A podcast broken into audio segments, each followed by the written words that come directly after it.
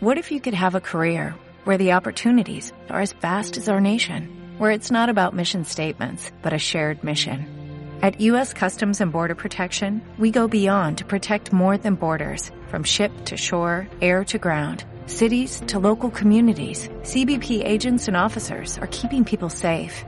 Join U.S. Customs and Border Protection and go beyond for something far greater than yourself. Learn more at cbp.gov/careers. Economía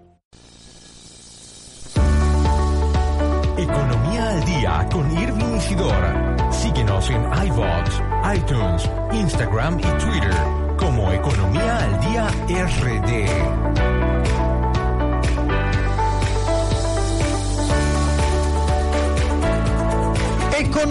Al día con nuestro querido amigo y hermano Irving Isidora, hermano. Buenas noches, ¿cómo estás? Buenas noches, contentísimo estar nuevamente aquí en este lunes de Economía al día. Como Ay, debe sí. de ser, hermano. Hablaba con nuestra audiencia eh, a tu llegada del tema de la economía de la pesca en República Dominicana, que de verdad para mí eso estaba mandado a guardar. Bueno, y ciertamente, mira, recientemente un estudio del Banco Mundial, un informe titulado Hacia una economía azul, una promesa para el crecimiento sostenible en el Caribe, el Banco Mundial establece que los países del Caribe tienen una gran oportunidad para, para empezar a sacarle provecho a lo que son, a lo que son los océanos. eh, y generar un crecimiento económico en base al aprovechamiento de la naturaleza. Y hace una acotación, y es que en la región, en sentido general, los países del Caribe han empezado o han disminuido lo que es la pesca de mar abierto. ¿Cierto? Aunque le ha dado paso, sí, al crecimiento de lo que es la acuicultura, que no es más que la pesca en, en lugares ya controlados.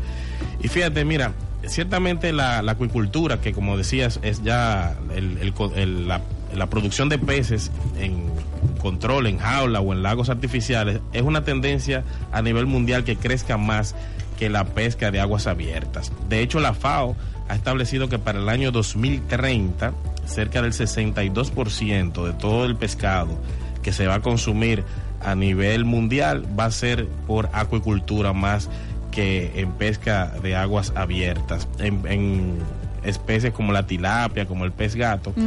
Pero ahí lo importante es decir lo siguiente, ustedes saben que ese tipo de especies no tienen el mismo valor nutritivo que pueden tener eh, peces de aguas profundas. Y es ahí donde yo creo que hay una gran oportunidad en la República Dominicana. En lugares como Barahona, como en Puerto Plata, como en Montecristi, María Trinidad Sánchez, lo que tenemos desarrollado son, eh, o es la pesca artesanal, es una pesca que básicamente pescadores con muy pocas herramientas, bueno, mencionábamos hace un, hace un momento en la noticia de que dos pescadores se perdieron porque no tienen las herramientas para poder desarrollar una pesca de, de mar abierto. Sí. Y fíjate, el gobierno ha apoyado muy poco eh, la acuicultura y la pesca en República Dominicana. El FEDA, que es uno de los organismos que ha utilizado el presidente de la República para desarrollar este tipo de actividades económicas, el año pasado dio financiamiento por cerca de 100 millones de pesos, pero esto resulta todavía insuficiente. Déjame darte el siguiente dato. Mira, aquí en República Dominicana se estima que el consumo de pescado ronda por las 50 toneladas métricas al año. Al año. Al año. Y nosotros apenas estamos en 15 mil. O sea, que 50 mil son toneladas versus 15 mil. Es decir, que nosotros apenas producimos el 30% de lo que consumimos. Todo, el restante 70% es importado. Importado, sí. Y eso, bueno, parece una paradoja. Y déjame decirte que el mayor consumo se da precisamente en los hoteles de playa. Porque un canadiense, un europeo viene con la, con la idea de que una isla del Caribe lo que va a consumir es precisamente Eso, pescado, claro, exactamente. Y nosotros estamos en una cultura donde consumimos muchísimo pollo.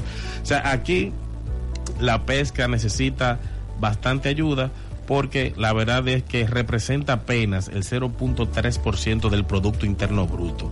En otras economías, por ejemplo la peruana, la pesca representa cerca del 4 o 5% del Producto Interno Bruto. Es una actividad mucho más dinámica de lo que se está dando en una isla como la nuestra. Nosotros con más de 1.500 kilómetros de costa no lo hemos aprovechado lo suficiente. O sea que yo creo que hay una oportunidad ahí que como, como nación podemos aprovechar. Es una realidad. Si uno de los argumentos que se utiliza para decir o para justificar la, la poca penetración de la pesca o la poca actividad de la pesca es que no tenemos los caladeros suficientes, que es donde se concentran como los bancos de peces, que en Perú, eh, Canadá y China tienen la, la, ventaja de tener esas condiciones mucho más eh, grandes que los caladeros que pudieran aparecer cerca de nuestra isla. Sin embargo, eh, otros países con menos condiciones han podido explotar con mucho más ventaja lo que ha sido la pesca de mar abierto y no olvidemos también que la acuicultura es una opción que nosotros podemos seguir también desarrollando y que todavía está en pañales en nuestro país. Tú sabes, Irving, a propósito de eso, y perdóname que, te interrumpa ahí, algunos oyentes a través de las redes sociales me, me consultan de que una de las razones fundamentales por la cual la pesca no se desarrolla es porque nosotros no queremos trabajarla, más que el apoyo del gobierno. Te hago la pregunta, comentario.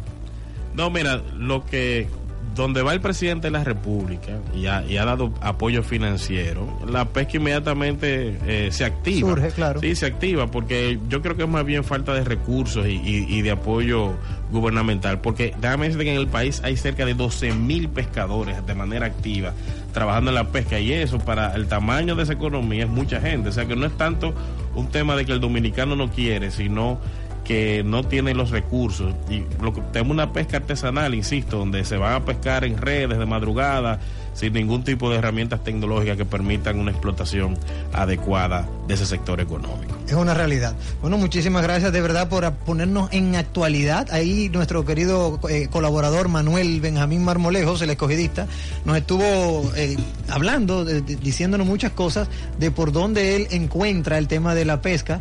Él nos estaba diciendo que el tema de la langosta que ha sido vedada, en este momento. Eh, nos la veda se extiende hasta el 30 de junio, el primero de marzo al 30 de junio en la veda de langosta. Habla de tilapia, merluza en Montecristi, en Palmar de Ocoa. O sea que sí, realmente tenemos, yo diría que... Tenemos una oportunidad, Manuel. Sí, tenemos una oportunidad de mejorar. Sí, bueno, de hecho se exportan, se, export, se, se exportan cerca de 3 millones de dólares al año apenas de, de marisco y de pescado en sentido general y, e importamos 85 millones de dólares. una, una, diferencia, una diferencia bastante grande. Muchísimas gracias, Irving Isidor, Economía al Día. Lo pueden encontrar ¿eh? en redes sociales como Economía al Día RD.